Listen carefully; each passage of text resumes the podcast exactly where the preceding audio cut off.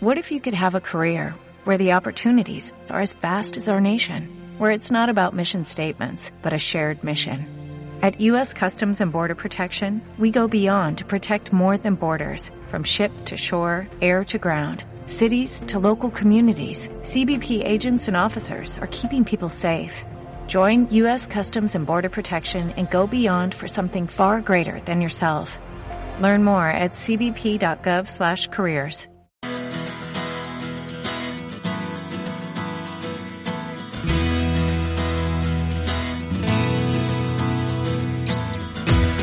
Después del trabajo, After Work, con Eduardo Castillo, Capital Radio.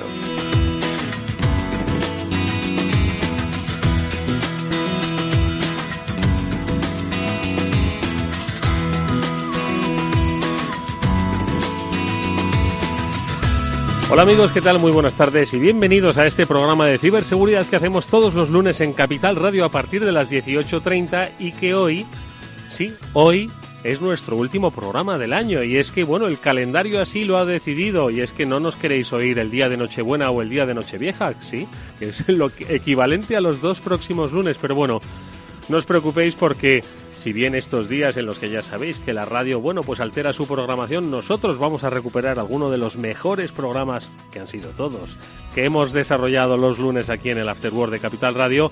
Hoy nuestro último programa va a estar dedicado precisamente a hacer ese análisis de lo bien que nos lo hemos pasado haciendo radio y hablando de ciberseguridad, pero sobre todo lo mucho o poco que hemos aprendido. Bueno, mucho, hemos aprendido, pero poco, poco hemos eh, eh, hecho en consecuencia. Y es que todavía son muchos los retos que tienen las empresas por delante con respecto a la ciberseguridad. Hoy, como digo, programa especial en el que además nos van a acompañar los eh, amigos y especialistas de On Retrieval que nos han estado acompañando durante el inicio de este programa de ciberseguridad y que pues con su ayuda y también ayuda de otros compañeros vamos a hablar de pues eso, las cosas más importantes que han pasado en, eh, en el mundo de la ciberseguridad, en España, en las empresas y también en el extranjero, porque de todo aprendemos. Y por supuesto que esto lo hacemos con quién? Pues con los mejores especialistas que un programa de radio puede tener en su haber.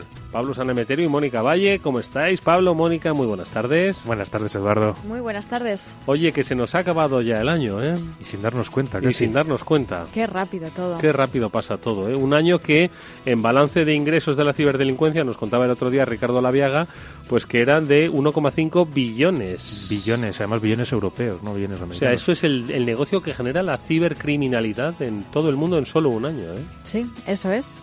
Y como bien decías, hemos aprendido mucho y más que vamos a seguir aprendiendo hoy y haciendo un buen balance. Bueno, pues eh, amigos, hoy estaremos con César García, el CEO de On Retrieval, con Gerardo Montes, su jefe de ciberseguridad. También vamos a conectar con amigos del programa, con Raúl Siles, de Dinosec, con Ángel Pablo Avilés, Angelucho, que en esa nueva etapa, pues eh, a ver qué nos cuenta, cómo, cómo está viviendo. También conectaremos con uh, Daniel Solís y le dejaremos... Eh, eh, pues también unos minutillos a Josep Albors, que siempre, bueno, pues es amigo también del programa y seguro que algún consejo también nos quiere dar. Bueno, pues de todo ello vamos a hablar, amigos míos, a lo largo de eh, todo este programa. Lo que vamos a hacer es, pues Mónica, que nos dedique su última reflexión eh, del año y a la vuelta, si queréis, con César Cabanas, el director comercial de On Retrieval, vamos a comentar pues los episodios más destacados que se han vivido a lo largo del año. ¿Os parece? Vamos allá. Bueno, pues venga, Mónica, sube esta sintonía y tú reflexionas con todos los oyentes de After Work.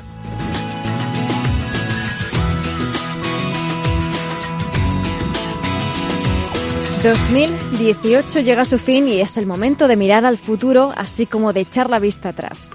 Es innegable que 2017 fue el año de WannaCry, un término que ha quedado grabado en el vocabulario de la ciberseguridad como una referencia. 2018 se podría decir que ha sido el año de los datos, de los datos personales.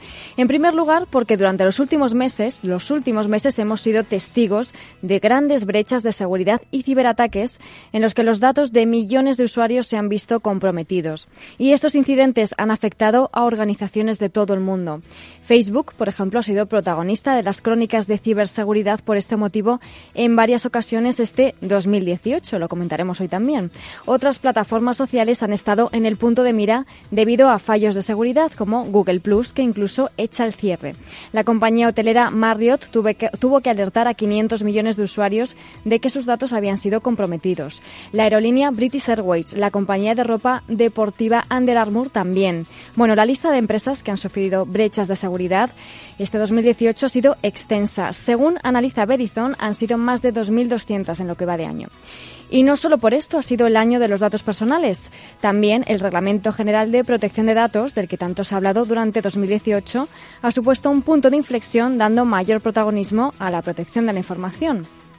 Si miramos al futuro, a 2019, sin duda veremos más datos los datos contenidos en los millones de dispositivos del Internet de las Cosas que están sin proteger, la información de los coches conectados, pero también los datos usados para alimentar las soluciones basadas en inteligencia artificial y machine learning que nos ayudarán a luchar contra esos ataques. Sea como sea ese futuro, desde aquí os lo seguiremos contando. Pues os lo vamos a contar con todos los amigos. Hacemos breve pausa y enseguida volvemos. After Work con Eduardo Castillo. ¿Sabía que el oro se ha revalorizado un 335% en los últimos 20 años? Ahora que lo sabe, seguir dejando todo su dinero en el banco es su decisión. O si lo prefiere, invierta parte de sus ahorros en oro con Degusa y mantenga su poder adquisitivo. Informes en el 911-982-900 o en degusa-mp.es. Degusa Oro, la inversión segura. Amaneces antes que el sol y conviertes la vida en nueva vida. Y alimentas el futuro de los tuyos. Te proteges de enfermedades no te rindes ante las adversidades y cada día empiezas de nuevo. Eres de una naturaleza especial. Por eso hay un seguro especial para ti. Agroseguro, más que un seguro. Asegure su red, asegure lo más valioso de su negocio, sus datos. Evite ataques de ciberdelincuentes. En OnRetrieval contamos con soluciones de ciberseguridad a medida para su negocio, para pymes y autónomos. OnRetrieval, especialistas en recuperación de datos, informática forense y ciberseguridad. Llámenos al teléfono gratuito 900 900 381 y pregunte por la promoción de ciberseguridad Capital Radio y OnRetrieval. CaixaBank gestiona a través de Vida Caixa los planes de pensiones de sus clientes de forma sostenible para el medio ambiente y la sociedad. Por eso ha obtenido la máxima calificación que otorgan los principios de inversión responsable de Naciones Unidas. Ofrecer planes de pensiones responsables nos hace diferentes. CaixaBank, banca socialmente responsable. After Work, con Eduardo Castillo.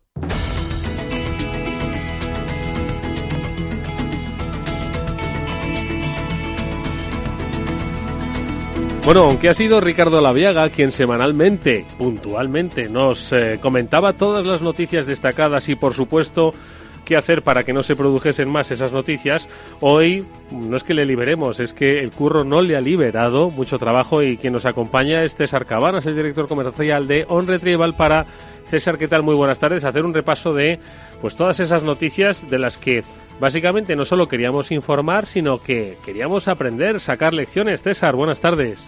Muy buenas tardes, Eduardo. Buenas tardes a todos. escuchándote atentos estamos para que, mira que Mónica nos ha hecho también un repaso de lo intenso que ha sido este 2018, pero bueno, con esas noticias que desde un Retrieval nos habéis traído cada semana también, pues nos hemos podido dar cuenta eso efectivamente de, de la intensidad del año mm, que hemos vivido y que seguiremos viviendo, ¿no, César? Exacto, exacto. Yo creo que hoy, como último día del año, analizando la ciberseguridad en, Capital Radio, la idea era hacer un poquito ese resumen, un poco esa misma crónica que Mónica Valle nos repetía hace un momento, ¿verdad? Hablándonos de esas 2.200 empresas vulneradas. Y la idea era un poco hacer ese repaso de qué noticias nos hemos ido encontrando a lo largo del año y hemos ido destacando. Ya parece que fue ayer, pero desde el día 2 de julio nos empezábamos a hablar de cuáles eran los servicios eh, para las pymes, de cómo implantar y qué, necesitábamos montar en un servicio de ciberseguridad. Y yo, por no, no voy a desgranarlas todas una a una, porque me parecería que no. No, que no eh, tienes páginas suficientes del periódico. Claro, pero sí es verdad que he estado encontrando diferentes eh, puntos relevantes, ¿no? Que era qué, qué repetíamos y qué nos hemos ido encontrando a lo largo de estos meses de manera reiterada. Nos encontrábamos la relevancia del phishing. Yo he estado viendo que el phishing se nos ha ido destacando como noticia a lo largo del año, ¿no? Que esta medida de invadirnos y entrar dentro de nuestro sistema a través de un correo y en el que nosotros, sin darnos cuenta, estamos abriendo la puerta de entrada a ese atacante, ¿no? Nos hemos ido encontrando también el tema del ransomware, ¿no? Esa manera de, de invadirnos y de encriptarnos y de secuestrarnos nuestros datos como otro de los puntos relevantes de este año. Luego hemos puesto varios ejemplos, pero yo creo que ahí Mónica además nos ha manifestado unos ejemplos mucho más claros y más concretos pero hemos visto algunos, ¿no? Como el ataque del IS, como el que pasó a la cadena Marriott, hemos estado viendo varios. Es verdad, el del IS, es verdad. Sí, se me había olvidado el del IS, sí.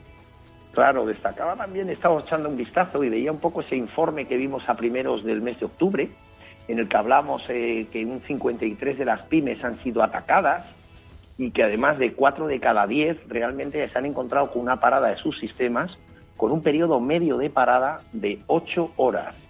Este era un informe de Cisco que destacamos el día 1 de octubre y en el que yo me hacía reflexionar cuál es realmente el impacto en el mundo de las pymes de, los ataques de ciberseguridad. Entonces hemos estado viendo sus efectos, hemos estado viendo la responsabilidad que teníamos y en el mundo de las pymes nos encontramos con el mundo de las credenciales. ¿Qué responsabilidad teníamos a la hora del uso de contraseñas? con muchas veces esas vulnerabilidades que tenemos en alguna aplicación paralela que pueda haber sido vulnerada, lo que está es entregando nuestras credenciales para nuestro negocio porque estamos usando las mismas, el mismo password, la misma contraseña. Con lo cual, eh, viendo un poco todas esas tendencias, yo destacaría principalmente el phishing como uno de los problemas que más afectan al mundo de la pyme, el ransomware la gestión de contraseñas y luego que actualicemos nuestros sistemas. Estaba viendo hace un momento un, páginas en las que nos pueden ir viendo cómo las diferentes fabricantes están parcheando las vulnerabilidades que encuentran y realmente si nos encontramos en el mundo pyme no nos vamos a meter nunca en esta capa tan técnica, pero realmente que alguien nos esté gestionando nuestra seguridad y asesorando sobre qué vulnerabilidades se han detectado a día de hoy y tenemos que parchear y cerrar para que no suframos un ataque. Para mí serían los temas a destacar. Y destacaría dos puntos.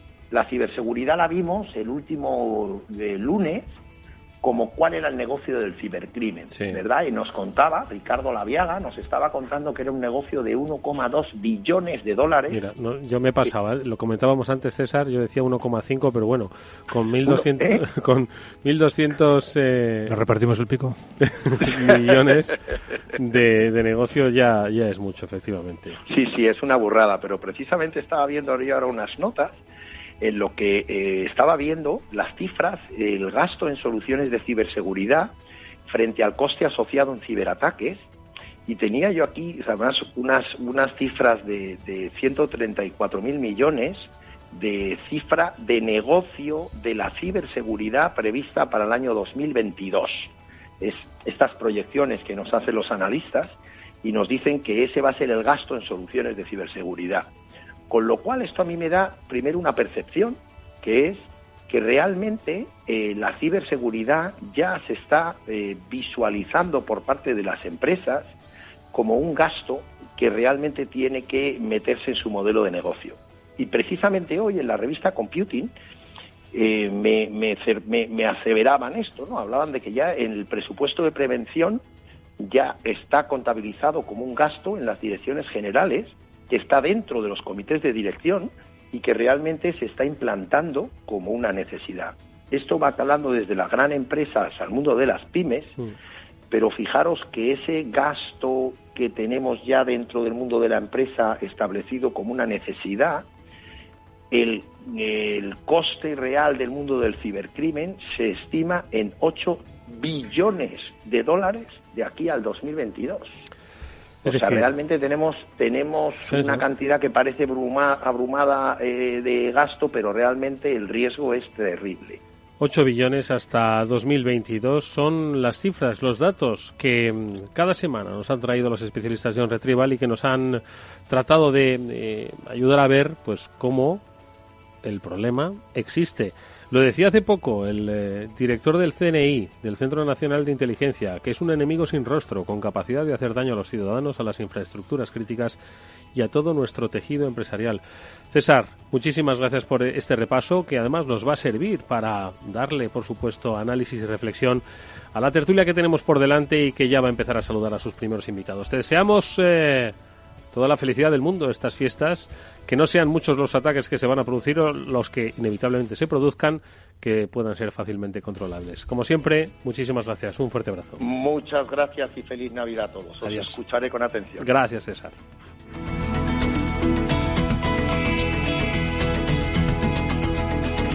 Y es precisamente lo que dijo Félix San Roldán, director del CNI, eh, lo dijo en un evento, en un evento destacado, que además para vosotros, Pablo y Mónica, eh, pues es eh, de los eventos del año, ¿no? Que es el, jornadas STIC. exactamente, las jornadas STIC, ¿no? A propósito del eh, Centro de Criptográfico de, Criptológico Nacional. Criptológico Nacional, ¿no? Bueno, pues precisamente en ese en ese encuentro se quiso reconocer la labor de una persona que además también pasó por este programa, que es Raúl Siles, y al que pues el rey Felipe VI quiso reconocer esa trayectoria profesional y que nosotros, pues oye, aprovechando este especial, queremos también darle un, un abrazo, un saludo y por supuesto la enhorabuena. Raúl, ¿qué tal? Muy buenas tardes. ¿Qué hay? Muy buenas tardes. Raúl, te agradecemos mucho que nos hayas eh, dedicado estos minutillos de tu ocupado tiempo y eh, bueno, preguntarte por qué se siente cuando reconocen a uno el trabajo de ciberseguridad, que te lo reconozca un rey, entiendo que es mucho, pero entiendo que es más emocionante que se empiece a reconocer ya este trabajo, sobre todo porque se tiene que empezar a tomar en serio que la ciberseguridad pues es algo que nos debe preocupar a todos, ¿no? Sí, por supuesto. A ver, que, que lo reconozcan, digamos, tus eh, conocidos, compañeros de profesión y demás, pues es muy gratificante siempre y que te lo entreguen de la mano de Su Majestad el Rey, pues bueno, es un, es un honor, por supuesto. El, yo creo que el elemento clave ahí es que efectivamente la presencia de Su Majestad el Rey en el evento, después de, de 12 ediciones, ¿no? pues refleja un poco eso, la importancia que debe tener actualmente, que ya tiene, ¿no? y que debería tener aún más el tema de la seguridad en, nuevas tecnologías y, que todavía aumentará más pues de aquí al futuro. Hola Raúl, soy Pablo, ¿qué tal? Enhorabuena en primer lugar. Muchas gracias, Pablo. Y te quería hacer una pregunta. Eh, hablaba Mónica antes que 2017 fue el año de WannaCry. Para ti 2018, ¿con qué se quedará? Con ¿Cuál qué es se la palabra? Pues yo creo que no ha habido, claro, algo así tan impactante como, como WannaCry, ¿no? Como única cosa así cabeza visible, eh, sino un montón de, de elementos, ¿no? Que algunos son más mediáticos y otros menos. Yo también con con WannaCry pues hago siempre ese matiz, ¿no? Que, que es verdad que de forma mediática tuvo más impacto, pero probablemente hubo luego cosas mucho más importantes que no salen tanto a la luz. Entonces también me gusta enfatizar esa parte, ¿no? Que no, no nos quedemos solo con la parte mediática, que luego hay muchos otros incidentes o, o vulnerabilidades o noticias que tienen un impacto mayor, aunque no se vean tanto. Sí, quizás eso que dice Raúl es, el, es lo preocupante, que no ha habido esa gran noticia eh, que todos esperamos de, de apertura de los telediarios, porque ha habido muchas otras muy graves que no se han conocido. ¿no? Claro. Mónica. Y porque ya empieza a ser un poco más normal, ¿no? Se ha normalizado de alguna forma, que eso también es bueno. Bueno, Raúl, ya te felicité el otro día en persona, de nuevo enhorabuena porque bueno, es un premio a esta trayectoria profesional en valor de la ciberseguridad, un premio muy merecido. Y bueno, estábamos comentando lo que ha sido este 2018, pero también mira, mirábamos un poco a, a, 2019, ¿no? Que bueno, sabemos que en este terreno es muy difícil augurar qué puede pasar, pero bueno, eh, ¿tú qué ves en tu día a día este sector? ¿Qué crees que, que veremos en este 2019? Bueno, pues si queréis, eh, un poco agradeciendo la invitación, os, os, doy en primicia un poco un mensaje que sí que tengo idea uh -huh. transmitir en diferentes ocasiones este 2019. Y es un poco que nos intentemos huir de todas estas palabras, términos o supuestas nuevas tecnologías, ¿no? Que, que, muchas veces nos venden como la panacea, ¿no? Y ahora está pues muy de moda hay un montón de términos, ¿no? Desde desde siguen los APTs, ¿no? Como el machine learning o la inteligencia artificial, ¿no? O no sé, amenazas híbridas, APTs, etcétera, etcétera, una larga lista y que nos centremos más en en aquellas tecnologías que tienen ya cierta madurez, que nos ofrecen seguridad y que muchas veces dejamos de lado por cosas más esotéricas, ¿no? o que pensamos que nos van a solucionar la vida y que realmente las bases y los pilares fundamentales son sobre los que tendremos que ir construyendo la seguridad, ¿no? Y aquí pues incluyo desde las campañas que ya llevamos haciendo dos o tres años con HTTPS, ¿no? Como puede ser pues, la charla de nuestra ponencia, ¿no? Que era de NSSEC, como puede ser el, el WPA3 que llega ahora para, para las redes Wi-Fi y se consolidará en 2019. Al final hay un montón de, de protocolos de seguridad eh, sobre los que deberíamos centrarnos para empezar a construir la casa por, por los pilares. Me parece muy buen mensaje. Me parece muy buen mensaje. Sentar la base. Pues y coincido con, con, Raúl en, centrarnos un poco menos en los términos marketingianos y más en los, en básicos. Y más en los básicos. Pues eso, el consejo de Raúl Siles, la verdad es que vale oro, fundador de Dinosec. Te agradecemos mucho que hayas estado estos cortos minutos. Volverás, por supuesto que volverás en 2019 a este programa que estará encantado de recibirte. Y de nuevo, Raúl, la enhorabuena por ese reconocimiento a ese trabajo de muchos años que ahora, como dices, los medios se empiezan a fijar, pero antes de que se fijasen todavía había mucho trabajo que hacer sin grandes focos. Raúl, mucha suerte y hasta pronto. Nada, muchísimas gracias y os deseo buenas y seguras fiestas. Igualmente.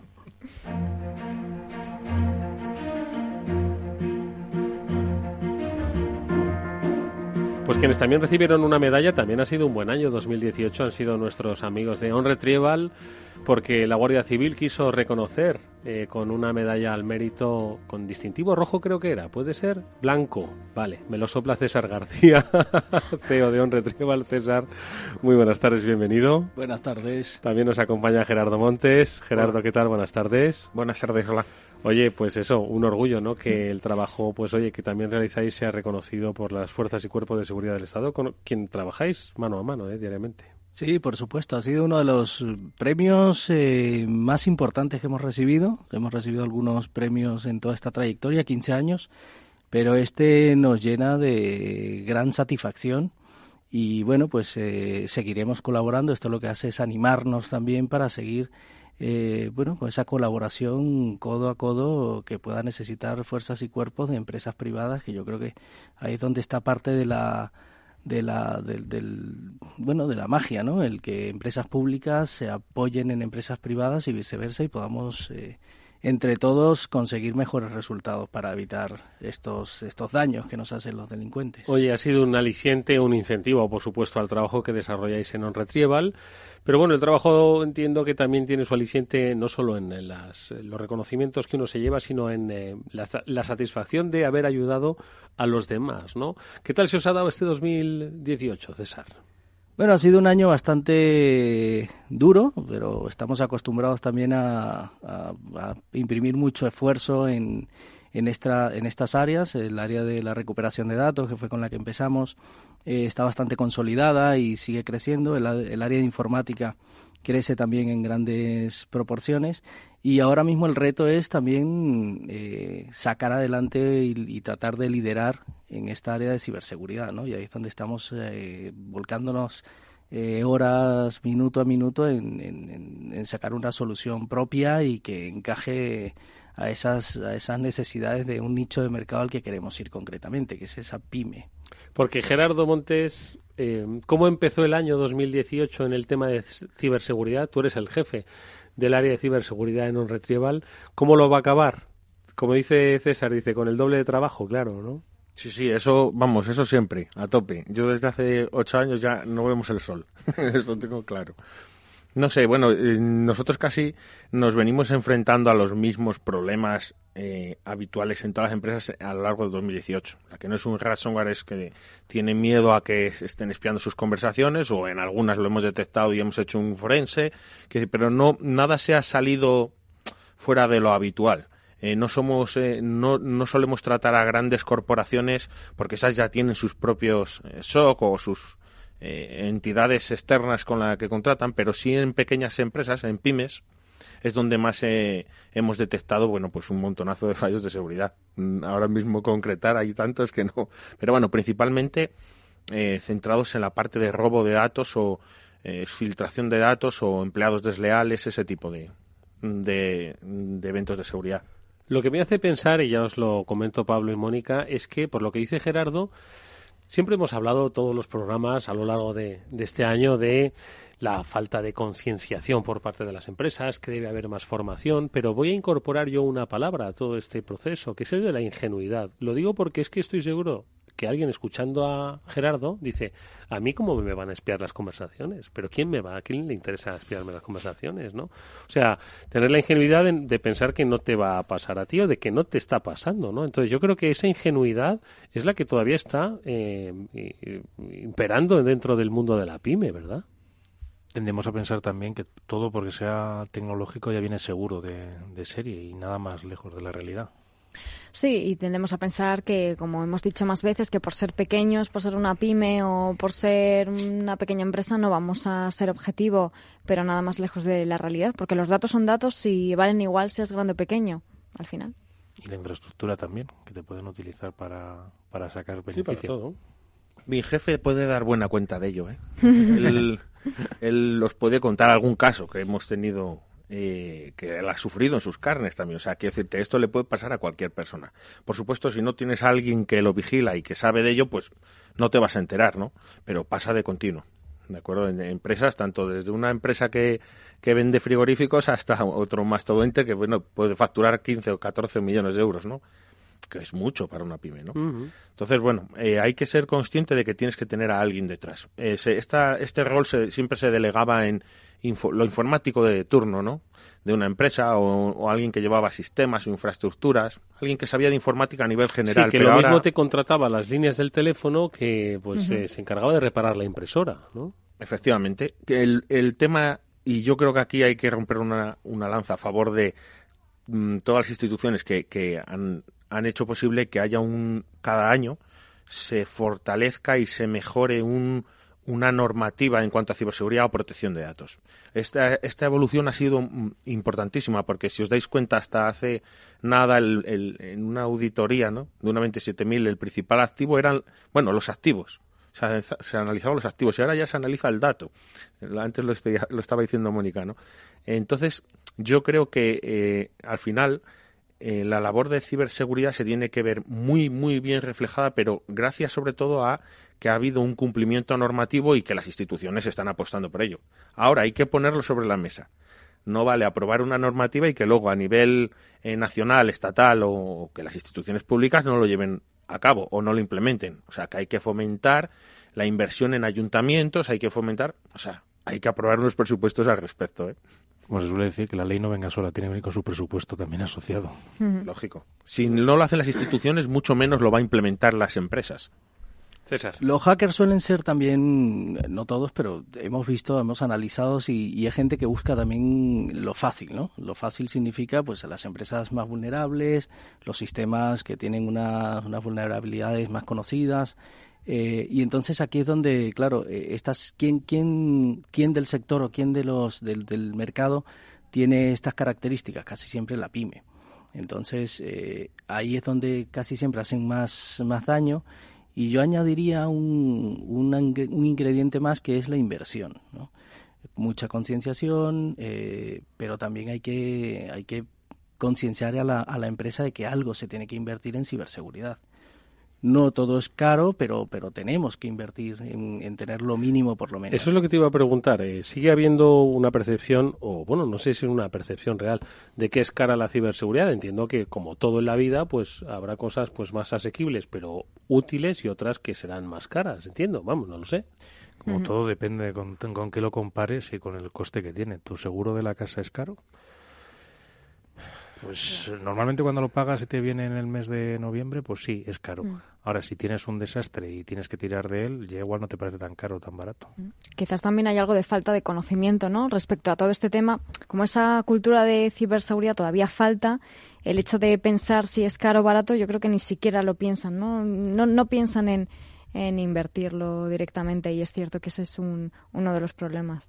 Ahí es donde nosotros estamos haciendo un poco más de foco, ¿no? En esa empresa pequeña, mediana, que considera que toda esta consultoría, toda esta infraestructura, toda esta instalación, configuración en general es cara, y ahí es donde nuestra solución hecha en casa, una solución propia, eh, la hemos llevado a un precio muy asequible para que este tipo de, empresa pueda acceder a, este, a estos servicios de, de, protección, de seguridad gestionada. Gerardo. Yo lo único que, puedo decir es que cuando mm, si se dice que es caro, ¿no? O esto del caro y es barato, yo digo sí es caro, pero es que caro eh, mm, hay que reflejar el estado actual de la ciberseguridad a nivel mundial. Hay muy pocos profesionales, eh, la demanda está al alza, etcétera. Llegan, hay veces que eh, como los coches eléctricos ahora son caros, pero cuando se mm, produzcan en masa seguramente no serán tan caros. Entonces hay que ir un poco pues en esa ola, eh, adaptándose un poco también a lo que tú necesitas. Una pequeña empresa no necesita tener a un SOC detrás ni a, ni a grandes especialistas, sí alguien que se preocupe, por ejemplo, si tiene un pequeño firewall, de mantenerlo, de actualizarlo, de ciertas tareas cotidianas, ¿vale? Y es donde realmente hay, un, hay, una, hay una desmotivación por parte de las empresas en esto terrible. Yo he llegado a empresas que tienen eh, clúster, y voy a decir otras marcas, ¿no? Mm, de Checkpoint y un clúster de Palo Alto con top de licencias, clústeres de 4 y 5 firewalls, un dineral. Vale, no sé ponerte una cifra, pero seguramente pase de los 300.000 euros, ¿no? y empezar a auditarles y no tener ni una regla establecida. Quiero decir, estar como vienen de fábrica con todo permitido y tal. Entonces, yo eso no lo entiendo. Entiendo que inviertas en un hardware, en un software, pero, como no tengas el conocimiento que... lo ponga en orden, ¿no? Y, ya te digo, empresas de alto nivel, o sea, de muchos millones de facturación. Entonces, al final, lo que se lo que se busca eh, un poco con soluciones de, de este tipo es eh, automatizar procesos y, y prestar de manera transparente a un cliente pequeñito las, los requisitos mínimos de, eh, que tendría que cumplir a nivel de seguridad. Creerme que con un que con un 80% de las cosas que se hacen en un cliente pyme eh, eh, se, están previniendo, no te sé decir una cifra exacta, pero más del 90% de los vectores de ataque comunes. Quiero decir que si alguien te ataca y lo consigue, es que va a por ti. ¿vale? Pero escapas a todas esas posibles eh, brechas de seguridad que cualquier persona con pocos conocimientos, ¿vale? Eh, puede realizar. Entonces ahí está la línea, ¿no? Oye, voy a escapar a este, no sé, a este 90% de hackers que, y, si el otro 10% que son los que realmente son malos van a por mí, ya veremos a ver cómo lo trato, ¿no? Los hackers que malos son todos. digamos, como siempre los delincuentes andan andan siempre buscando la fruta madura, digamos, la más baja para poder para poder coger, pero que muchas veces con, con lo básico, muchas veces que se, que se hablaba con eh, tener los sistemas actualizados, que siempre lo decimos aquí, cambiar las contraseñas de manera frecuente, eh, estar atentos de correos sospechosos o cosas que te hagan dudar, o sea que el otro día recibía un correo de alguien que se presentaba con su nombre en minúsculas. Eso ya te llama la atención. ¿Quién repone su nombre en minúsculas? Sí, sin embargo, eh, nos lo recordaba César Cabanas, el phishing sigue estando en el top de, de las eh, amenazas y vulnerabilidades de las empresas. Sí, al final invertir en ciberseguridad es de alguna forma invertir también en tranquilidad, ¿no? Esa tranquilidad de que, bueno, sabemos que la seguridad al 100% no puede existir, pero sí la tranquilidad de saber que tienes esos sistemas y esos datos, ¿no?, que son tan importantes, lo más protegidos posible y también la confianza y la tranquilidad de tener a un socio, a un partner, en este caso en seguridad informática, que en el caso de que pase algo, te pueda ayudar y solucionarlo lo antes posible. Yo creo que esa tranquilidad es eh, de algún modo impagable si tu negocio se basa en datos que son. Porque ¿cuál es eh, un poco el modelo, César, te pregunto, que crees que las pymes pueden tener con respecto a su ciberseguridad? Imagínate una pyme que son 10 empleados o son 20 empleados, pues tienen el de la gestoría, ¿no? Esto es muy... El de la gestoría que es el que me hace los papeles y además está ahí toda la vida. Se queja mucho de él, pero sigue con él toda la vida, ¿no? Luego tiene pues a su abogado también, ¿no? Pues quizás para temas jurídicos, ¿no? Pues eh, tiene su despacho legal, ¿no? Entonces, el mundo de la ciberseguridad para una pyme, eh, ¿cómo debe ser? ¿Cuál es la relación que crees puede ser más, más óptima? Ese es el, a ese es el que mm, queremos orientar toda eh, nuestra solución, ¿no? Empresas que van desde 5 empleados hasta 100, 200 empleados, donde para ellos la, la seguridad informática es un informático que viene eh, cada cierto tiempo y les pone los, los sistemas un poco a tono, ¿no? Les configura la impresora, también les configura los, los antivirus y está pendiente un poco de todo pero realmente no llega a tener una capa segura. Nosotros que hemos diseñado, hemos elaborado un, servicio donde le damos al cliente una monitorización de su red, una fortificación de su red y también una seguridad gestionada. Entonces, con esto lo que hacemos es, ya sea dejándole un dispositivo virtual o un dispositivo físico en su red, inmediatamente monitorizamos cuáles son todos los activos que hay en su red y le decimos, bueno, pues esto es una, una, oficina donde hay entre 20 y 22 equipos y cada uno de ellos está identificado y está plenamente eh, controlado. Además de eso, si notamos alguna irregularidad, procedemos a fortificarlo. Bueno, pues tomamos eh, acciones y ajustamos las reglas de tal manera neutralizar un equipo que no tiene por qué estar ahí o eh, controlar, cerrar mejor eh, ese equipo con todos sus puertos y vulnerabilidades. Y por último, continuamos con esa seguridad gestionada. Es decir, bueno, ya he hecho esta configuración donde te dejamos en la oficina bastante, bueno, pues a tono Ahora pasamos a eh, darte una seguridad continua desde nuestro SOC y vamos monitorizando día a día con las mejores herramientas, con profesionales muy capacitados, cómo funciona tu red. De tal manera que eh, al notar algún tipo de intrusión, algún tipo de irregularidad, algún tipo de, de, problema, inmediatamente somos los primeros que lo notamos y los que ponemos frenos o stop a esto. Esto es lo que hoy yo creo que necesita esta, esta pequeña y esta mediana empresa. La grande está completamente, eh, creemos que está completamente eh, surtida, ¿no? Interna y externamente. Y los productos que existen, eh, hay productos medianos de precio, hay productos un poco más caros o más complejos o más costosos que esta empresa puede asumirlo, pero la pequeña no. Y además de la y además de eso la pequeña tiene esa desinformación, ¿no? Que oye, ¿en qué invierto? ¿Esto me vale? ¿No me vale? Como comentaba anteriormente Gerardo hago una inversión importante y luego eso que está ahí, ¿quién me lo gestiona? O lo estoy infrautilizando. Pues ahí es donde queremos estar nosotros y decirle, oye, pues esta solución viene muy acorde a lo que necesitas, a un precio muy, muy, muy asequible y con la garantía de que vamos a estar ahí continuamente con una seguridad gestionada, gestionando tu seguridad. Oye, ¿y, creéis que eh, de cara al año que viene no sé, va a cambiar un poquito el panorama, mm, pues tanto de concienciación de las empresas como de amenazas, eh, Gerardo. Sin lugar a dudas. Sí, sí, bueno, no tanto en las amenazas, pero sí a nivel de concienciación.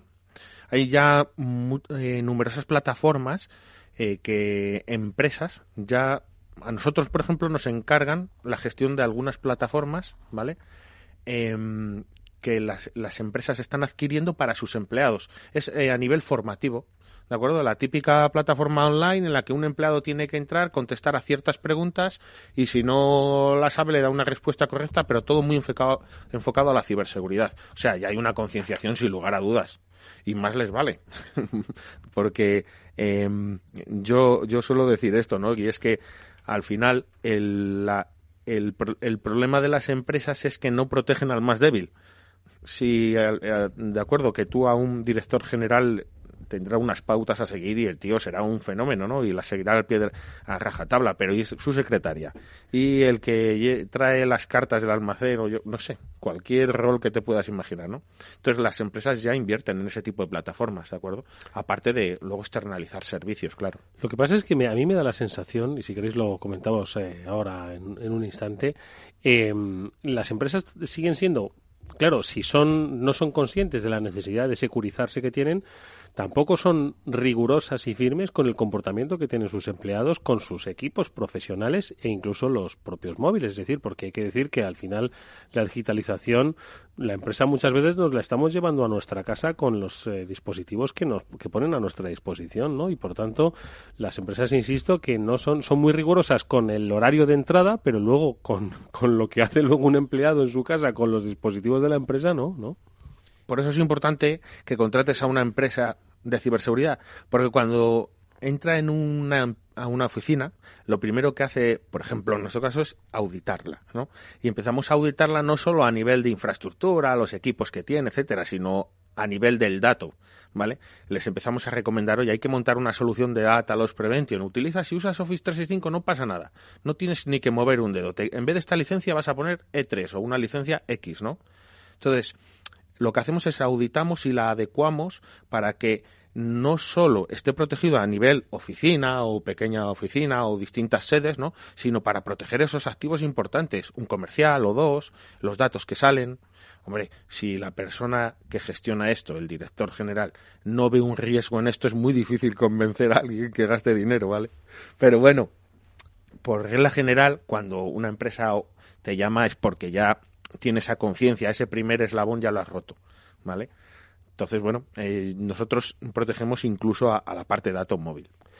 Bueno, pues eh, estamos hablando con eh, César García, el CEO de OnRetrieval, con Gerardo Montes, su jefe de ciberseguridad y, por supuesto, con Pablo Sanemeterio Mónica Valle. Hacemos una breve pausa y a la vuelta, si queréis, hablamos con Ángel Pablo, a ver qué nos cuente qué tal ha ido su 2018, qué prevé para su 2019. After Work, con Eduardo Castillo. Mi nombre es Adolfo Gómez. Como ahorrador informado, el value investing me ha interesado desde siempre, pero nunca he podido aplicarlo con éxito por mí mismo, porque no contaba con los análisis y las herramientas necesarias para ello, hasta que encontré zonavalue.com. Con zonavalue.com puedo encontrar las mejores empresas al mejor precio en cada momento y además he podido formarme a través de su escuela gratuita para crear mis carteras de inversión. Regístrate gratis ahora en zonavalue.com y descubre todo lo que necesitas para invertir con sentido común, como los grandes inversores de la historia. Zonavalue Invertir con éxito nunca fue tan fácil. Coche. Golpe. Todo arreglado. Es muy simple asegurarse con el Betia. Simple, claro, el Betia. Finambest. Nuestros clientes dicen tener la garantía de que tienen los mejores productos, que es otra de las cosas que consiguen los inversores de banca privada muchas veces a eso no accedes a través de entidades financieras tradicionales si no tienes unos volúmenes de inversión muy grandes. Invierte en los fondos líderes del mundo como Vanguard, BlackRock, Pictet y con las comisiones más bajas del mercado. Invierte como si tuvieras millones desde tan solo 3.000 euros. Finambes.com. Fácil, transparente y rentable. After Work con Eduardo Castillo.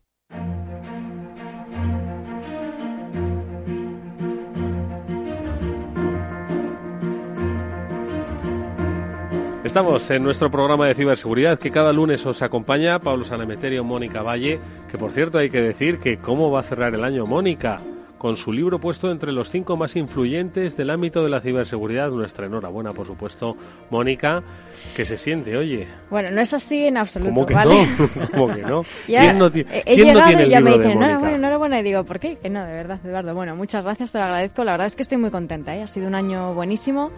Eh, por haber sacado el libro porque ha ido fenomenal y por otras muchísimas cosas.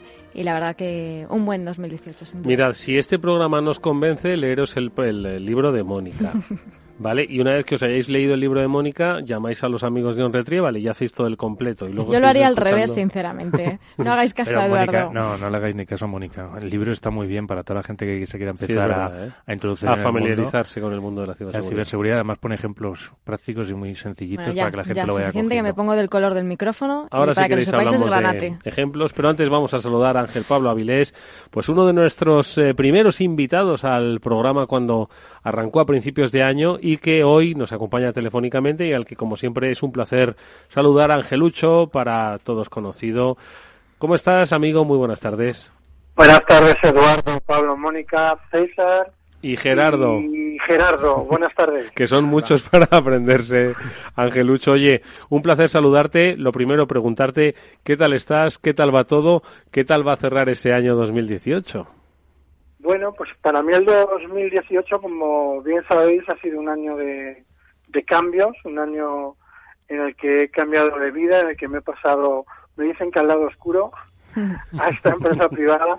Y después de seis meses, pues, pues bueno, eh, ya creo aterrizado y muy contento, muy contento de encontrarme en esta nueva vida, pues compañeros y amigos de, desde hace tiempo, ¿no? Ahora sí pudiendo decir que trabajando con ellos mano a mano, ¿no? Oye, pues eh, Angelucho, efectivamente, este año de, cambios eh, para él ha supuesto pues el paso al, al, mundo privado, Smart Human Capital, eh, estás al frente de su seguridad global y bueno, desde este y tu anterior puesto, pues un poco, que además lo has combinado por tiempo yo creo a lo largo del año 2018, pues con qué experiencia te, te cierras el año. A ver, eh, este año te ha sorprendido más que el año pasado, este año eres más eh, temeroso eh, del año 2019? ¿Cómo lo, cómo, lo, ¿Cómo lo vives? ¿Cómo lo sientes? ¿Cómo lo cierras? Pues, la verdad es que sí, la verdad es que, que el punto de vista cambia, ¿no? Eh, está claro que desde mi perfil anterior como guardia civil, pues la visión que tenía, lógicamente, no era, no era esa visión de ciberseguridad en el mundo de la empresa privada, y ahora me encuentro pues muchas necesidades, muchas necesidades que acabo de incorporarme, o sea, estaba escuchando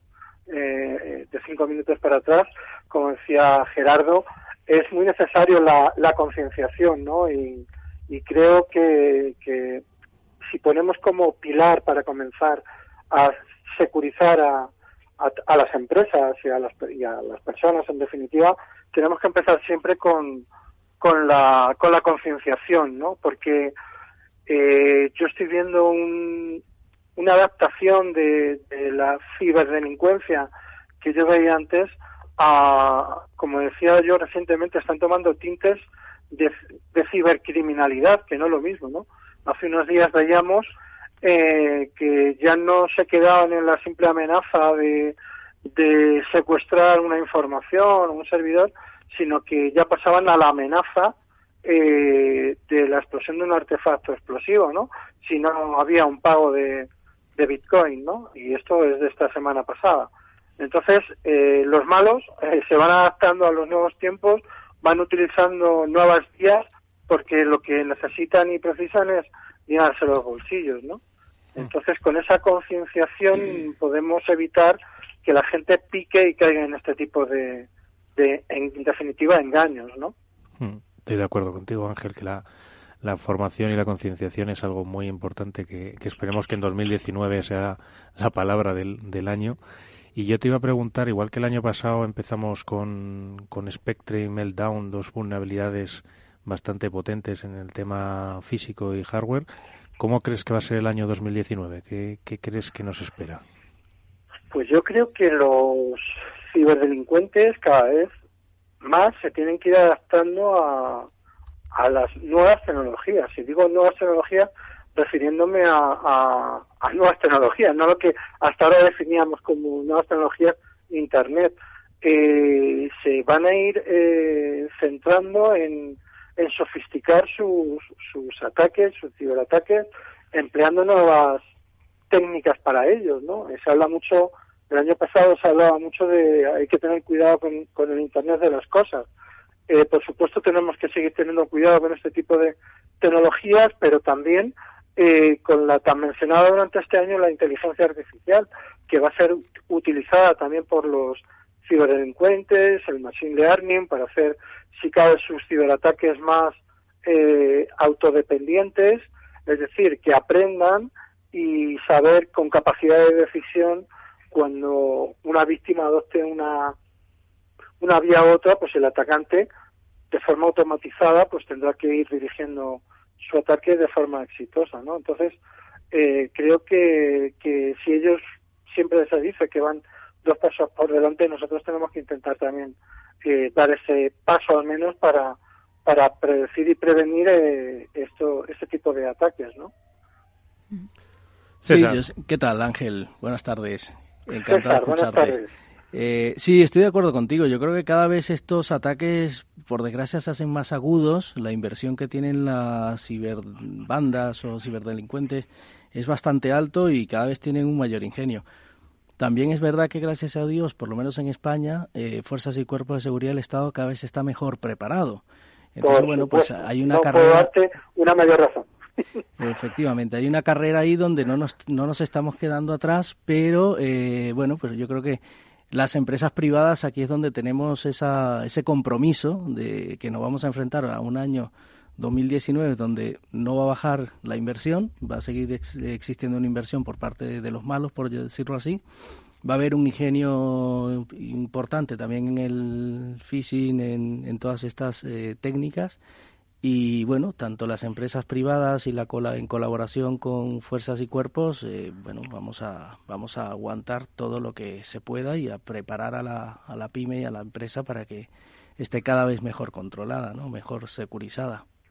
Por supuesto, las fuerzas y cuerpos de seguridad del Estado, y puedo, puedo hablar de forma directa de ello porque, como sabéis, eh, sigo siendo guardia civil, siempre lo seré y, mis últimos 11 años de servicio fueron en, en el grupo de delitos telemáticos.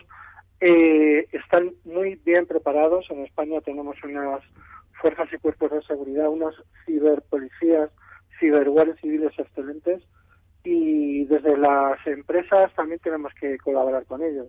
Eh, no tiene ningún sentido el que vayamos por distintos caminos cuando la finalidad es la misma, ¿no? Es el evitar eh, que personas o bienes o empresas sean vulneradas, ¿no?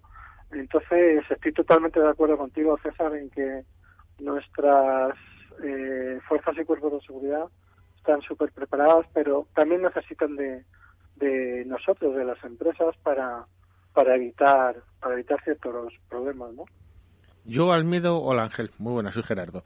Eh, Gerardo, ¿qué tal? Yo el miedo escénico que, que, que, me hace poner los pelos de punta para el 2019 creo que va a ser eh, todo el tema de hardware hacking. O sea, cualquier mm, cualquier dispositivo que a nivel de hardware, ¿vale? pueda ser modificado y no nos demos ni cuenta, ¿vale?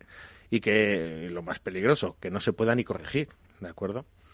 Porque al final eh, y poniendo un ejemplo, eh, no recuerdo si ese, este mismo ejemplo lo hemos puesto a lo largo del año, em, una cámara de coches mm, que va grabando, sí, lo recuerdo ahora que... A ver, recuérdanoslo a, los oyentes y, a, los presentes. Eh, yo, a título personal, me compré un DVR para un coche, o sea, un grabador de imágenes de coche, que hoy está tan de moda, ¿no? Llevas adelante una cámara, atrás otra y va grabando siempre en el coche lo que pasa. Y este, este dispositivo tenía una tarjeta, tiene una tarjeta 4G, ¿de acuerdo? Para que tú puedas desde el móvil en cualquier momento supervisar qué está haciendo el coche, si se acerca alguien, una alarma, y lo típico, ¿no? Pues este dispositivo tiene un backdoor bastante chunguillo. Pero además chunguillo de control total del dispositivo. Pero no solo eso, sino Es decir, para los oyentes que no entienden, eh, su, su, seguridad era mínima. Efectivamente. Eh, por un fallo en, en la configuración del propio dispositivo viene con Android, pero viene con ADB habilitado, pero en todas las interfaces. Entonces, con un usuario y una contraseña por defecto, podías acceder a él. Sondeamos todo Internet ¿Cuál es nuestra sorpresa? Que lo venden el mismo dispositivo, la misma forma, ¿de acuerdo? Lo desmontamos a nivel hardware. Ese dispositivo se vende igual por 60, 70 eh, marcas distintas en AliExpress. Y sondeando todo Internet, más de ciento y pico mil dispositivos. Todos, todos vulnerables a esto. Eh, cuando nos dimos cuenta de esto y analizamos el software, hemos visto que hay un pequeño backdoor que permite eh, bueno, una, una bondnet gigante, ¿de acuerdo? Como monta un punto de acceso wifi para todos los ocupantes del vehículo, están monitorizando todas las URLs de acceso, todo. Todo, básicamente todo, ¿no? Entonces, esto en un dispositivo convencional que puede comprar cualquier persona. Es, lo, dejo como apunte porque yo creo que, que, a nivel de hardware, o sea, cuando tú compras un dispositivo tiene que tener unas mínimas medidas de seguridad. Si no, ese dispositivo no se puede vender en la comunidad europea. Eso sería, yo creo que un mantra a seguir. No sé qué opina Ángel, pero bueno. Sí, bueno, ya hablábamos de... ¿Hola? Sí, te escuchamos, te escuchamos. Sí, os comentaba el tema del IoT, ¿no? Del Internet de las Cosas. Eh, está claro que, que se han comercializado y tal vez nos hayamos olvidado de la securización de, de este tipo de dispositivos. Pero también nos olvidamos de la securización de, de, un, de un desarrollo determinado. Hasta que, hasta que no lo ponemos casi en el mercado no nos acordamos de, de securizarlo, ¿no? Creo que, que es muy importante el, el dotar a, a nuestros desarrolladores de una concienciación en cuanto a la securización de lo que de lo que están haciendo desde desde el inicio ¿no? concienciación y obligación eh efectivamente pero yo si tuviese que apostar por algo novedoso para este 2019, eh, además eh, creo que coincido con mucha gente, estoy viendo eh, el problema de los files, el, el malware sin archivo, no sé si lo habéis eh, a ver, el, malware sin archivo, porque esto ya es como rizar el rizo, porque antes el malware te entraba porque efectivamente venía un, un correo, ¿no? O bueno, un archivo que tú lo ejecutabas y es el que te, te infectaba. Y ahora no, no se necesita archivo. A ver, explícanoslo. Ya no necesita ni, ni, ni, ni, archivo que contenga ese malware porque directamente se ejecuta en la memoria. El sistema operativo, el disco duro, no, no recibe nada y entonces, pues, eso lo hace mucho más difícil de detección. Pablo tal vez pueda echarnos un capote en esto, pero eh, yo creo que es algo que está, está despuntando y, que es importante tener en cuenta. Estoy totalmente de acuerdo con, con Ángel, como bien indica, es una de las tendencias en, en malware de los últimos años que está evolucionando hacia, como tú bien decías, cuando te llega un correo electrónico con un archivo que fuera malware, pues ya estaba ahí. Está evolucionando hacia mm, ficheros o, eh, versiones en las cuales el código malicioso no viene en ese archivo. Te lo descargas de internet, o viene en una foto, o viene en distintos mecanismos, de tal forma que, eh, como bien indicaba Pablo, nunca toca, perdona Ángel, nunca toca el disco duro la parte maliciosa y muchos antivirus lo que están es monitorizando el disco duro a ver cuándo depositas un malware en, el sistema de ficheros. Eh, un ejemplo de esto práctico sería la parte de ejecución de JavaScript en Android desde el lado del servidor. O sea, un, un terminal móvil hoy para ejecutar una aplicación no necesita puede coger el código desde una entidad que está fuera ejecutarlo de acuerdo sin em, sin un control o sin que esté el propio código dentro del terminal. Quizás esto e, es, es, un, el, mejor ejemplo de toda la parte esta, ¿no? Aunque, oye Ángel, yo te voy a decir, eh, y dejo una punta ahí para los oyentes. Eh, yo siempre digo a los, a los clientes esto, ¿no? Mira, eh, coge tu web, te vas a esta página que es web.archive.org y la metes ahí. Ahí vas a ver un histórico de los cambios de tu web. Bueno, más o menos. Y ahora eso lo comparas con Google. Venga, no te vayas a Google, que es un mastodonte. Vete a uno de la competencia. Y entonces te, das, eh, tú percibes claramente al nivel tecnológico que estás. La gran mayoría de esas empresas no tienen ni un snapshot, ni una, ni una imagen siquiera. No han cambiado su web en los últimos 12 años. ¿Entendéis? O sea que al final, con eso le estás diciendo, ¿te das cuenta cuántas vulnerabilidades puedes tener? Has arrastrado 12 años esos sistemas. ¿Y eso lo pueden hacer ahora mismo las empresas que nos están escuchando? Todas. ¿Qué es lo que tienen que hacer para saber lo vieja que es su página web? Y lo vulnerable, por tanto, no, no es que queramos que te la actualices por modernidad, que eso que también, ¿no? Sino por una cuestión de seguridad. A ver, Gerardo. Apuntar, y si no al podcast. https dos puntos barra barra esto lo que tenéis que conocer todos como el prana web, según suena, web.archive de archivo.org. Ahí te sale un pequeño cuadrillo. El, que se dedica a la ciberseguridad no use este recurso, mal. y te va a dar un histórico de cambios que ha habido en tu web. Pero como la tuya, como la, el 60%, bueno, ya no te voy, es que me gusta poner cifras porque haya esa concienciación, ¿no? Pero eh, prácticamente casi todas las webs eh, están ahí. Oye, Ángel Pablo, eh, tú que eh, has hecho mucha divulgación, hemos hablado de las amenazas no crecientes, has hecho mucha divulgación, como siempre hemos dicho, en escuelas. Eh, bueno, pues entiendo que estas sí que parece que van tomando muchísima más conciencia, incluso que las propias empresas, que las propias pymes, ¿verdad? Que va a haber, va habiendo mucha más didáctica, ¿no? Con respecto al uso que se hacen de las tecnologías, pues no solo por las amenazas, sino también por los, bueno, pues los, los delitos vinculados, ¿no? Al ciberacoso no al ciberbullying que, que hay, esto sí que por lo menos eh, podemos decir que hemos mejorado como sociedad, ¿no? Bueno, eh, no quiero decir que sí al 100%, porque entonces sería que bajaríamos ya los brazos, pero sí, eh, ahora que no nos oye nadie, vamos mejorando poco a poco y los chavales se van concienciando, pero todavía tenemos que hacer una labor grandísima en concienciar a, los adultos, a esos adultos ajenos a, estas eh, nuevas tecnologías, que repito, no son nuevas, pero que sí dotan a sus hijos, sí dotan a sus menores para su uso, eh, como siempre digo, para que les dejen en paz. Vamos mejorando. Y además quiero romper una lanza, siempre soy crítico y digo que por qué no hay campañas en medios de comunicación, aparte de programas como el que estamos ahora, eh, en, en, televisión, ¿no? Y en estos días, por fin, he, visto anuncios de, de INCIBE, de la OSI, Oficina de Seguridad del Internauta, anunciando sus servicios para que cualquiera que tenga un problema, pues sepa a quién acudir, independientemente de acudir a las fuerzas y cuerpos de seguridad del Estado, eh, tienen medios para evitar estos peligros con y además de forma gratuita, que, que aunque no lo creamos, en España sea seguridad gratis. Y sobre todo al internauta, ¿no?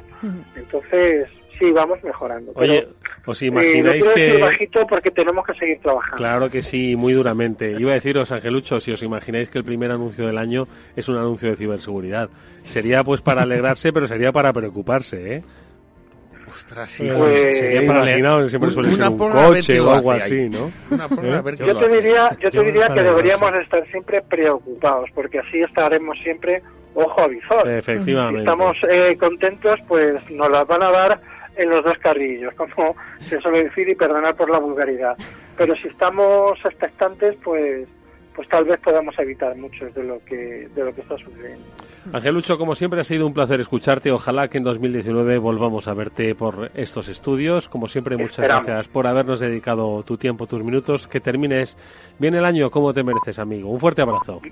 Gracias a vosotros y feliz Navidad. Igualmente. Un saludo.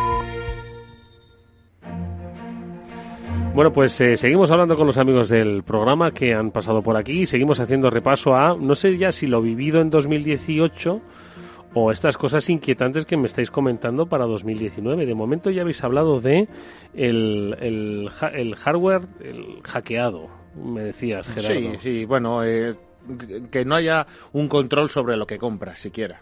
Desde una lavadora a un muñeco de tu niño. normalmente no lo tienen ahora porque no saben ni cómo funciona la lavadora muchas personas que yo conozco, pero ya imaginaos cuando sean inteligentes y efectivamente estén conectadas.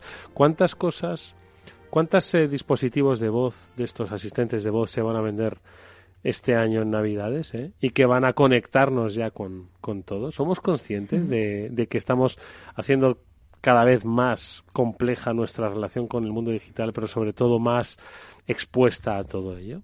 Y juguetes conectados, que de hecho... También. Claro, también. De hecho, ahora que, que, Ángel comentaba el tema de la OSI, ha lanzado la OSI, que es la Oficina de Seguridad del Internato de INCIBE, una guía para saber comprar los juguetes conectados, porque hay algunos que, como estábamos hablando, que pertenecen a este Internet de las cosas y son vulnerables, pues hay algunos que no tienen una seguridad adecuada y es mejor no regalárselo tampoco a los niños, claro.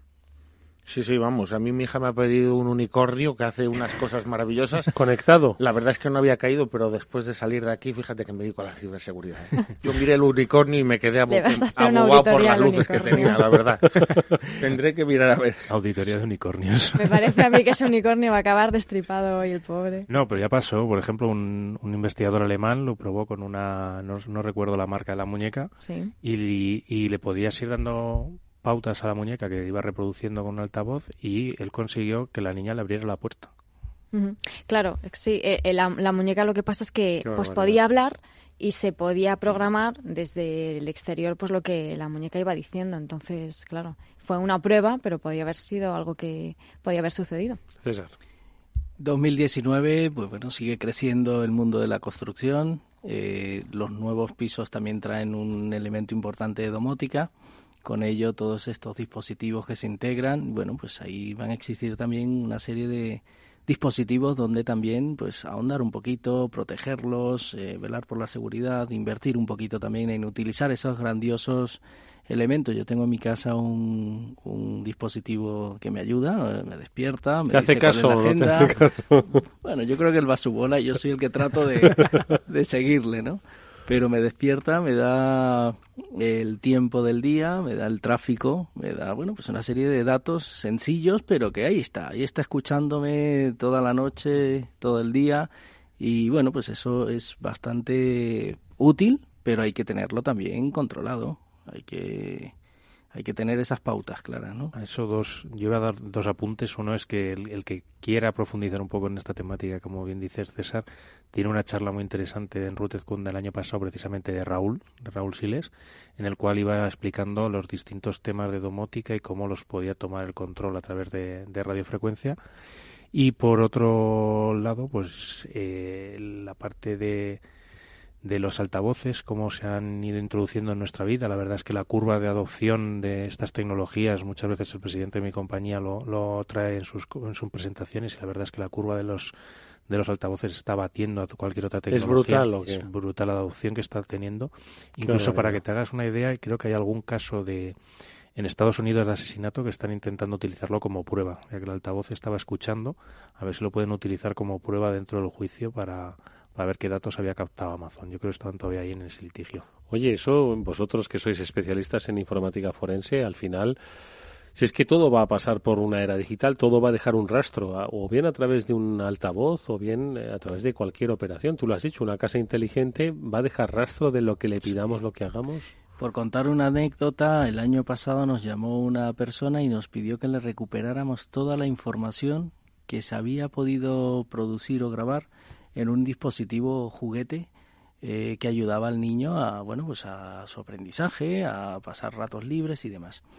Y la madre nos comentaba que después de haber invertido tanto tiempo en el juguete, oye, pues ya estaba funcionando perfectamente, ya ayudaba al niño a hacer sus deberes, le contaba cuentos, historias, ya tenía más o menos la personalidad del niño, bueno, pues entendida. Y un buen día dejó de funcionar. Compraron otro equipo similar, porque el niño creo que no se dio ni cuenta y cuando lo colocaron y lo enchufaron, el niño dijo, este no es mi juguete. Este juguete no tiene ni la mitad de la información que, que bueno, que, que, le he podido dotar, ¿no? Y entonces nos llamaba y nos decía, oye, ¿podéis recuperar la información del antiguo juguete? Sí, sí, tú fíjate, hay cosas que... Eh, estos dispositivos, mm, no sé si se puede decir algún nombre. Ya has dicho dos antes, ya que digas un tercero. Alexa y todas estas cosillas, ¿no? Em, son muy robustos. Esas, las empresas detrás, Amazon, se preocupan mucho por su seguridad. Sí, estos no son como los de la camarita de tu coche. Pero hay que tener mucho cuidado, porque la gran mayoría de fabricantes eh, chino, Taiwán, lo típico, ¿no? Que se integran con estos dispositivos, ahí puede haber el fallo. ¿Entendéis? O sea, igual en ese dispositivo ¿no?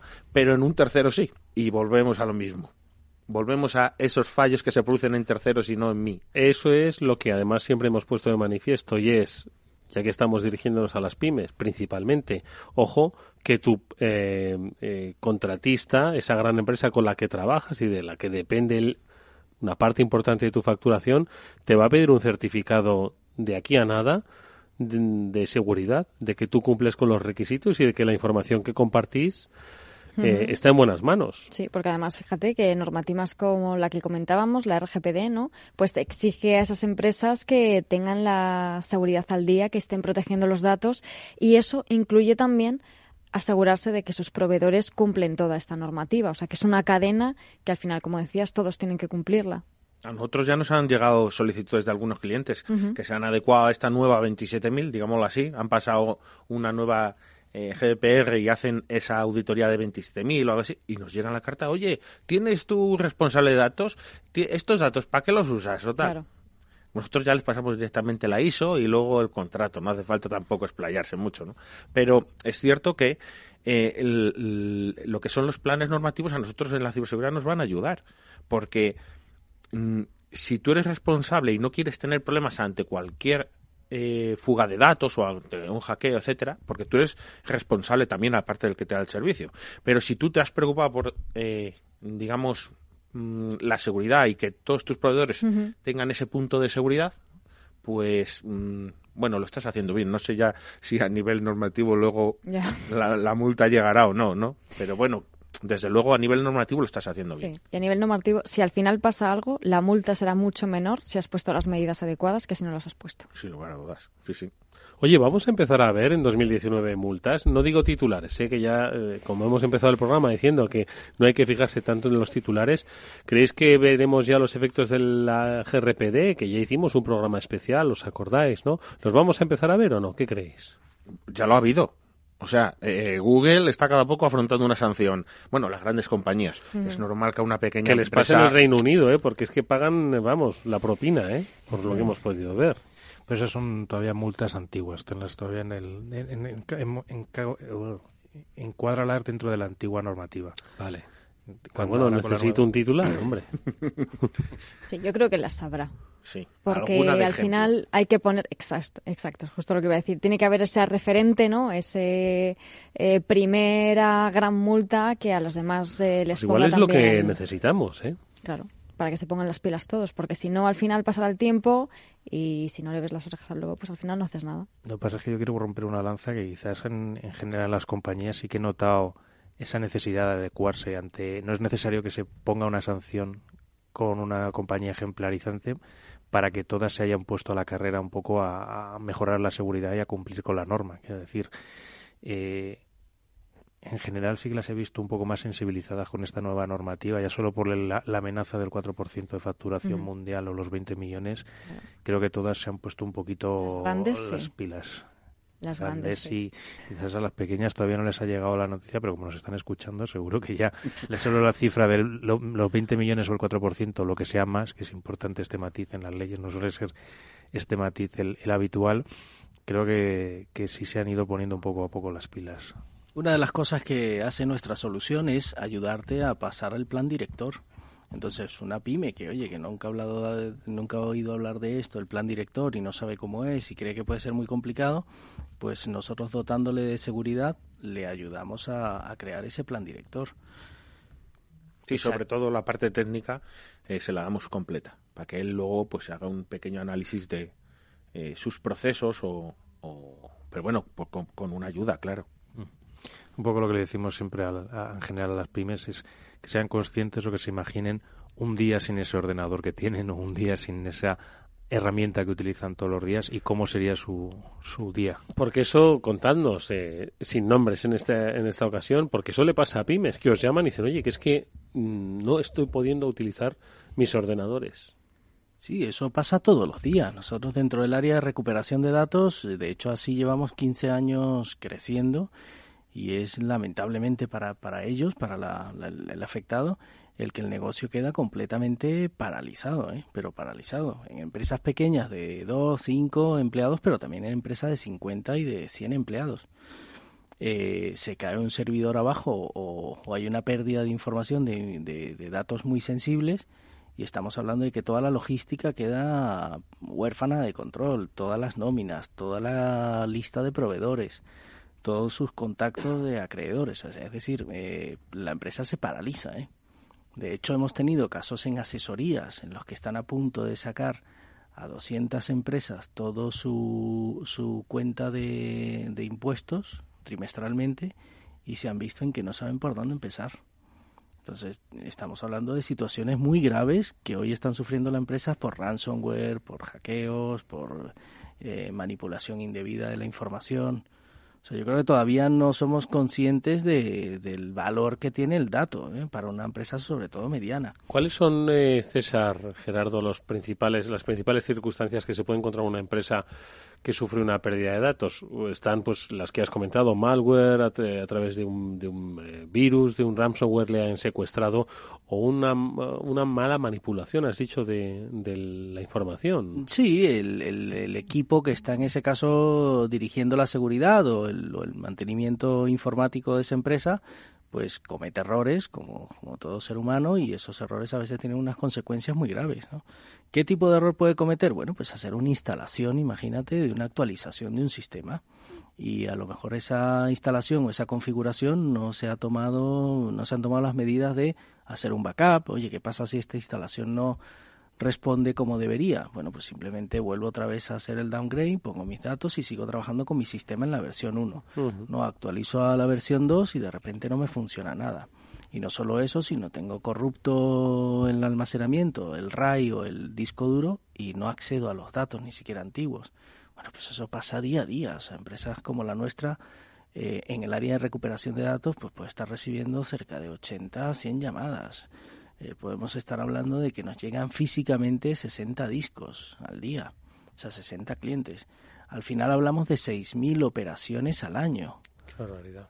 Solo en recuperación de datos. O sea, que estamos hablando de que es un, un nivel importante todavía de concienciación el que queda allí, el manejo de dos sistemas de emergencias como es el backup, o sea, hay mucho todavía que hacer.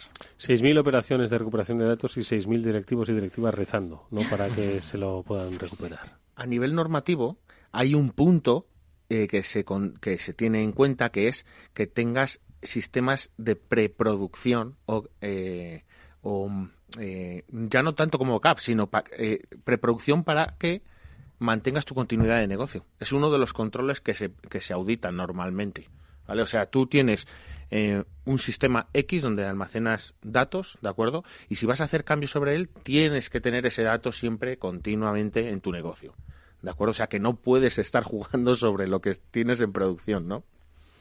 Oye, pues no. es que os iba a pedir una última pausa y enseguida vamos a encarar la recta final de nuestro programa, pues eh, también alertando de que deben tener en cuenta en sus portafolios las empresas para el año 2019 cuando Trump fue elegido presidente. Las opiniones más dispares se enfrentaron. Cuando las acciones de Facebook se desplomaron tras el escándalo de Cambridge Analytica. El sector pareció tambalearse. Los mercados nunca se mueven de forma aislada y hay momentos en los que hay que tomar posiciones. Cuando lo importante es elegir, elija CMC Markets, su mejor opción. El 78% de las cuentas de inversores minoristas pierden dinero en la comercialización con CFDs con este proveedor. Debe considerar si comprende el funcionamiento de los CFDs y si puede permitirse asumir un riesgo elevado de perder su dinero. ¿Cansado de la baja rentabilidad de los depósitos? ¿Decepcionado con tu inversión en bolsa? Miles de inversores llevan años disfrutando de la alternativa de mi AAA y están consiguiendo más por su dinero. ¿Cómo? A través de mi AAA puedes invertir tu dinero igual que lo hacen los bancos, de manera sencilla y totalmente transparente. Entra en mi mitriplea.com y descúbrelo. Recuerda, mi AAA. Es verdad, hay gente que se jubila y lunes esquí, martes un tren, miércoles a la playa, jueves Mafre presenta el programa Tu Futuro, los planes de pensiones Mafre que se adaptan a tu ciclo de vida y ahora con una bonificación de hasta el 3% por traslado. ¿Necesitas un futuro? De verdad. Consulta condiciones en mafre.es. Desde que llegamos a España hace 25 años, en Invesco nos hemos centrado en intentar ofrecerle las mejores oportunidades para invertir, gestión activa o pasiva, productos de renta variable, renta fija, mixtos, materias primas o inversiones alternativas, una oferta global que le permita alcanzar sus objetivos financieros. Más información en invesco.es. After Work con Eduardo Castillo.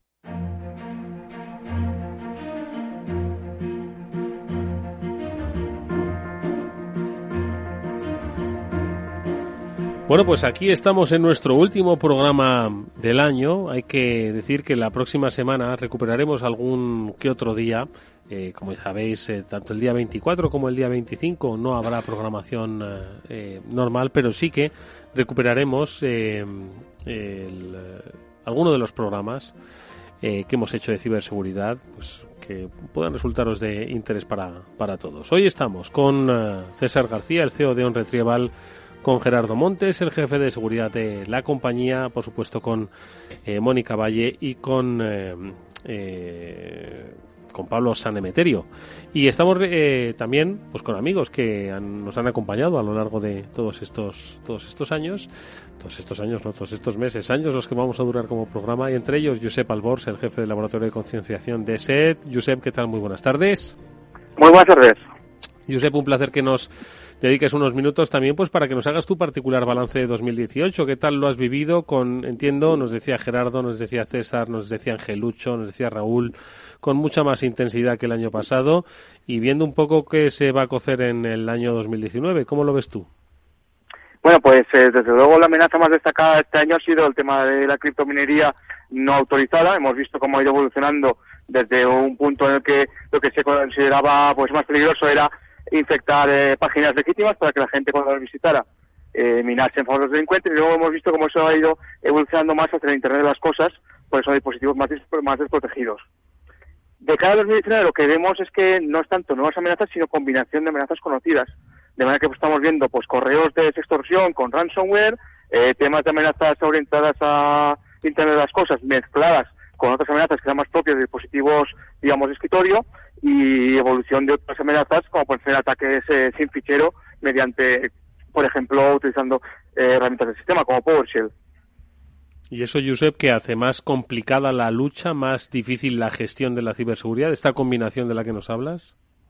Digamos que para los delincuentes resulta más efectivo porque, digamos, utilizan eh, lo mejor de cada amenaza en su propio beneficio y a nosotros, eh, los compañeros de seguridad, les dificulta en parte. En parte porque sí, es verdad que combinan, pero también es verdad que son amenazas que ya tenemos identificadas y que hemos visto evolucionar e incluso estamos preparados para ver cómo mutan y estar eh, atentos a, para detectarlas y concienciar a la gente. Pero claro, para que eso funcione, la cadena de seguridad tiene que estar activa y alerta en todos los aspectos. No, no nada sirva que yo o cualquier compañero de otra empresa de seguridad alerte si después no se toman las medidas necesarias. ¿Qué tal, Josep? Pues eh, como nos decías que una tendencia es esa combinación de amenazas y, de técnicas que prevéis para el año que viene, para protegernos de ellas, nos decía antes eh, Raúl Siles que bueno que debíamos primero centrarnos en asentar más las bases. ¿Qué opinas de esto? Correcto, totalmente de acuerdo con lo que dice el compañero Raúl, porque es que mientras no tengamos las bases asentadas, de nada nos servirá seguir hablando de amenazas, por muy avanzadas que estén, porque los delincuentes siguen teniendo éxito con amenazas de hace 15 o 20 años. ¿Tú crees? Hola, Josep, soy Pablo. ¿Qué tal? ¿Cómo estás? ¿Qué tal, eh, Pablo? ¿Crees que en este año conseguiremos ir viendo ya que se actualicen las, las máquinas ellas solas? ¿La gente va a empezar a actualizar más frecuentemente o seguiremos, como siempre, con los sistemas legacy ahí esperando vulnerabilidades desconocidas? Pues me gustaría poder contestarte sistemativamente esa pregunta, pero me temo que no va a ser así. Vamos a seguir confiando, por desgracia, en el sistema legacy, que también es verdad que en muchos eh, digamos, situaciones o sistemas críticos, es difícil de cambiarlo por algo más moderno. Pero bueno, algo se debe hacer, tanto por la parte de las empresas como por la parte de los desarrolladores de software. Y Gerardo también nos ha apuntado un poco su, su visión hacia el mundo de los ataques hardware. ¿Tú cómo lo ves para este año 2019? Bueno, los ataques hardware son algo que llevamos viendo desde hace años. Lo que pasa es que ahora parece que más gente, más atacantes, tienen acceso para utilizarlos en su beneficio. También es verdad que más investigadores tienen acceso para descubrir nuevas vulnerabilidades y que se parchen a tiempo. Pero de nuevo dejamos estas soluciones en manos tanto de fabricantes o desarrolladores o incluso usuarios que las apliquen.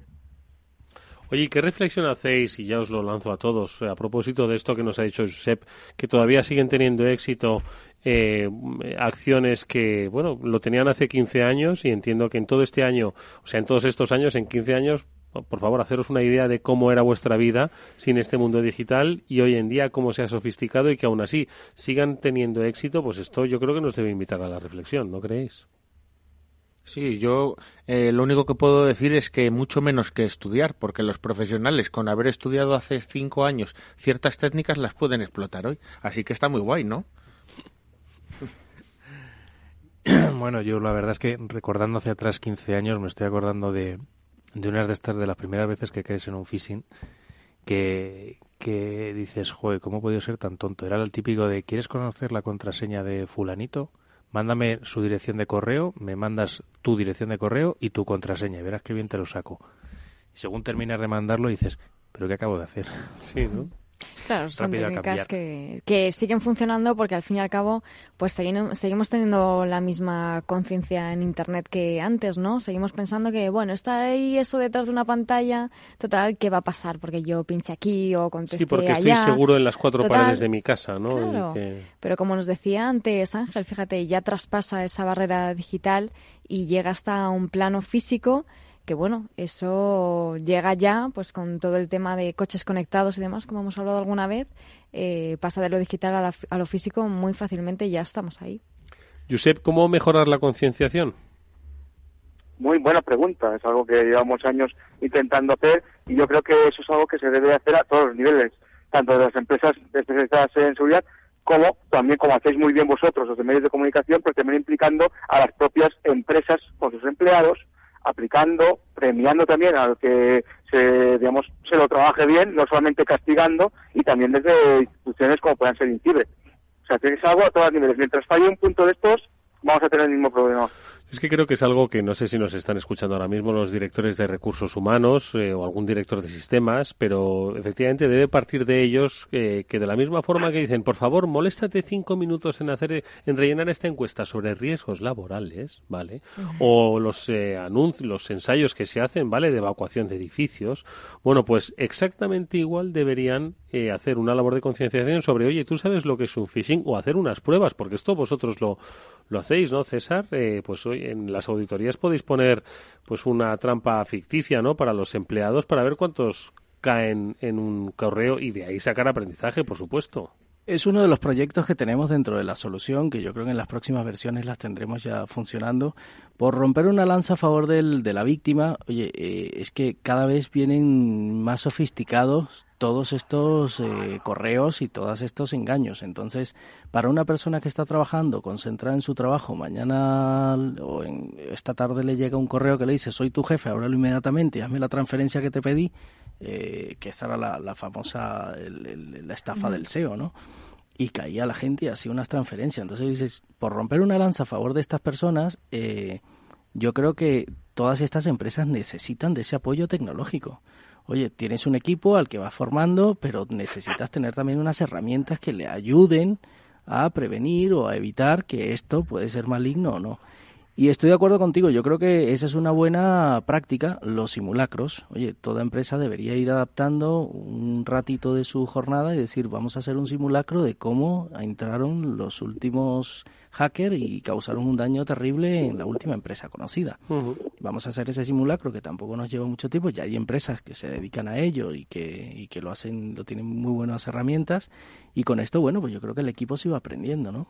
A nosotros nos han pedido varios social hacking pero al estilo de mm, no, no, en remoto no, que igual es fácil. Vete a nuestras oficinas, entra, etcétera, etcétera. O sea, nos han pedido ese tipo de trabajo social hacking. ¿vale? Para que tenga un, reflejo, vamos, de lo que es la realidad. Efectivamente, sí. O como sobre, igual solo nos lo piden sobre dos comerciales en concreto porque son los que más expuestos están a cosas así. Oye, José, para eh, despedirte, venga, una recomendación del año 2019 que nos están escuchando, tu consejo, ya que estás ahí al frente de la concienciación en, en ESET, que seguro que es el consejo del año pasado, pero obviamente es necesario repetir. Adelante. Bueno, mi consejo sobre todo que los usuarios estén informados de aquello que rodea aquellos dispositivos que usan a día. No solamente las novedades las características de los dispositivos, sino también en temas de alerta de seguridad. Y eso no es difícil hoy en día. Bueno, pues eh, que estéis alerta, por favor, eh, no os confiéis demasiado y utilizar el sentido común. Josep Albos, como siempre, ha sido un placer que nos acompañes en este último programa del año. Mucha suerte para el próximo y muchas gracias, como siempre. Muchísimas gracias a vosotros. Oye amigos, y nosotros pues que estamos ya a punto de terminar, de la misma forma que le he pedido a Josep que nos dé un consejo, venga, dejad otro sobre, sobre la mesa. Eh, sí, vamos a insistir todos en la concienciación, que miremos con más cuidado, que lo que no haríamos en la calle dándole a un desconocido determinadas cosas no lo vamos a hacer a través de Internet. Venga, ya os los he quitado en la mayoría, ¿eh? Venga, decidme alguno, Pablo una contraseña diferente para cada servicio en internet que usemos. Eh, aunque sea muy molesto, efectivamente, pues una cada eh, una diferente para cada servicio. Para cada cuenta, una para Twitter, otra para Facebook, otra para Gmail, otra para...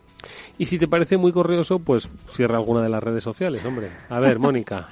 pues mira, eh, yo recomendaría no descuidar el teléfono móvil o la tablet, que son ordenadores, igual que nuestros PCs y que también pueden tener problemas de seguridad, que también hay malware diseñado específicamente para ellos.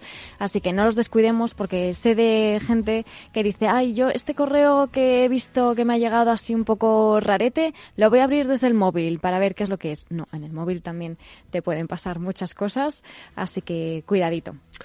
Pues eh, es tu turno, César, el consejo. Pues yo dos consejos voy a dar, ya que estamos finalizando el año. El primero es tener mucho cuidado con todo lo que nos parece raro, diferente, no lógico. Y el segundo es solicitar a los directores o gerentes de las corporaciones que nos ayuden con esas herramientas mm, útiles para poder prevenir estos ataques. Gerardo, tu turno. Vale, yo eh, al apunte que dijo Pablo, que utilicen una herramienta como KeePass, hombre, si así no tienes que recordar todas las contraseñas. a los usuarios finales, ¿no? Vale, Y esto luego- queda como una especie como de caja fuerte de de contraseñas. contraseñas, ¿no? Eh, un similar a esa, ¿no? Y luego para las empresas eh, he leído hace poco con el hack de Vox de estas críticas que les hacían, es decir, una de ellas era mm, el- intentaban librar diciendo no no si la seguridad nos la proveía el hosting en Guanajuato no hombre no señores.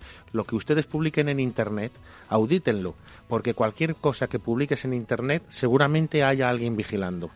Con lo cual no te fíes de que un tercero que encima no te da el servicio te lo va a dar.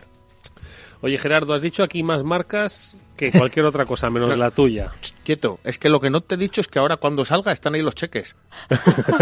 o sea que... No, hombre, Hay te algunas doy la que yo creo que no te oportunidad, pagan, ¿eh? ya que has mencionado otras, menciona la tuya, hombre. Sí, hombre, sí, Aramida, eh, Retrieval eh, ha creado un producto que es Aramida que te ayuda a hacer todo esto, ¿vale? Ah, te va a ayudar en tu seguridad local, en tu seguridad gestionada, en tu seguridad en cloud, en, a nivel web, etcétera. Entonces, bueno, que echen un ojo a los productos que verás cómo les gustan. Estoy seguro de que sí.